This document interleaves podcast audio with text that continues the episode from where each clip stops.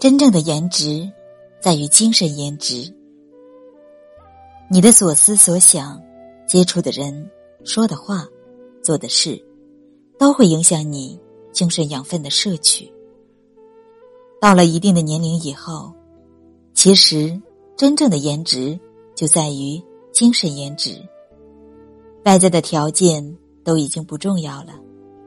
当你能够理解自己、接纳自己，和自己为友，带着觉知去生活，那么你的精神颜值一定会大大的提高。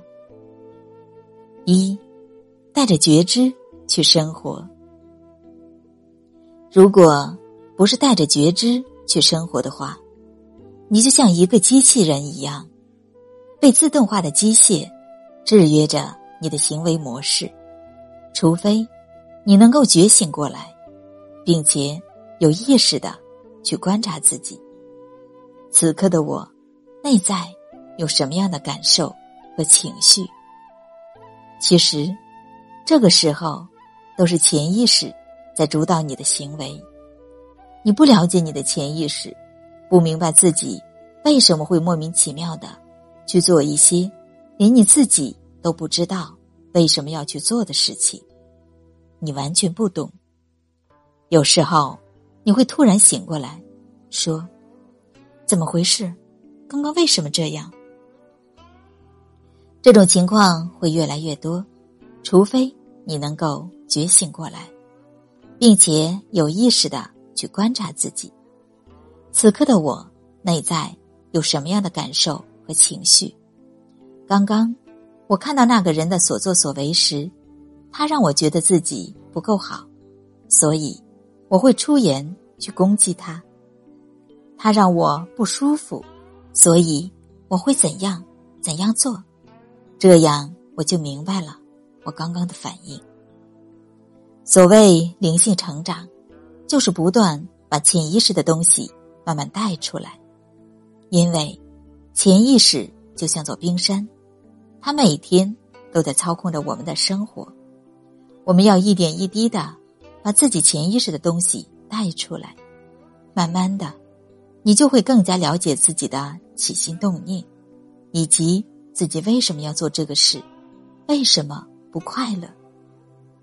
了解别人容易，了解自己却很困难，因为我们的很多东西都在潜意识里面，只是不愿意看到它，才把它压到潜意识里去。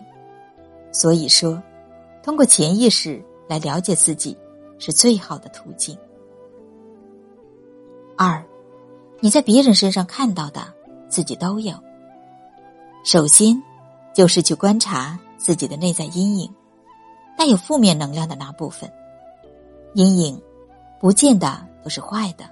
比如，很多人都很喜欢我，觉得我既聪明又优雅等。其实，这些人在我身上看到的东西，他们自己都有，这叫黄金投射。还有一些负面评价，比如我很讨厌他。如果你因为一个人的某种行为，而很讨厌他的话，那也是你的投射，阴影的投射。这些都是潜意识的活动。当我们慢慢把它带到意识表面上来时，我们会过得更快乐。三，随意评判他人，都会回到自己身上。你看到别人的好，就随喜上去，不要去评判和评价。祝福他就可以了，如此，你就会把他的正能量也带回来给自己。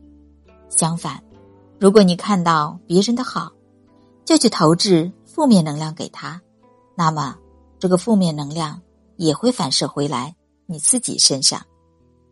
其实，这个世界就是一面镜子，你展现了什么面貌给他，他就会用什么样的面貌来还给你。佛家说随喜，告诫我们不要做违心的事，就是说，我们所说的话、所做的事，定是发自我们的心，出自我们的意。佛家讲身、语、义，主要就是在于源头是否出于好心好意。所有让你不舒服的关系和发生在你身上的不愉快的事，都是专门为你量身打造的。我们的人生就是一个不断学习和成长的过程，而生命中遇到的那些人事物，都是来帮助自己成长的。这件事或这个人，就是指导你的命门而来的。每个人在生命中所遇到的难题。真的，是专门为了针对你的内在需要，被唤起并疗愈的那部分而设计的。有没有因果报应的人？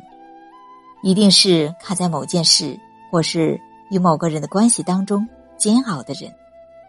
会在乎业力的人，也一定是莫名其妙被卡在一个痛苦的情境里面脱不了身的人。其实这样的问法。是无力的、被动的、脆弱的。你不如这样问：这件事、这个人，反映了我旧时的什么记忆和创伤？我现在应该如何去疗愈它？这才是正确的问法。四，生命中的难题都是旧时的记忆和创伤，可以后天习得。脱离因果报应的方法很简单。但却不容易做到，那就是被发生在你身上的事负起百分之百的责任，愿意放下责怪埋怨，而坦然面对这件事或这个人。如何让这件事能够发展的更好？如何弥补这件事的缺失？如何让双方都能够更好的观点去处理这件事？如果当中有你和你对抗的一方。那就放过对方吧，只集中精力和注意力，花时间在你可以做的事情上。有时候，其实你根本不需要做什么，只要改变自己的内在想法、看法，整件事情就会有意想不到的结果出现。燃烧业力最好的方法，就是去感受和承担你最不愿意面对的情绪，也许。是不被爱的感受，也许是被抛弃，觉得自己不够好，感到愧疚、羞愧、恐惧、不安、愤怒、憎恨等等。因为我们自己内在的控制不住的这些感受，就会找个替死鬼来承接，所以怪罪别人要轻松容易得多。如果你想要真正的成长，想要拥有一个自由的灵魂、自在的人生。为自己的情绪负起责任是最重要的。知道自己目前生命中所有的存在问题，不是来自于外界的人事物，而是来自我们自己没有足够的能量，没有足够的空间去应付这些人事物。如果我们能够看到对自己有害的思维模式、信念体系和行为模式，并进而能够改变的话，那我们的生命就会有很大的不同。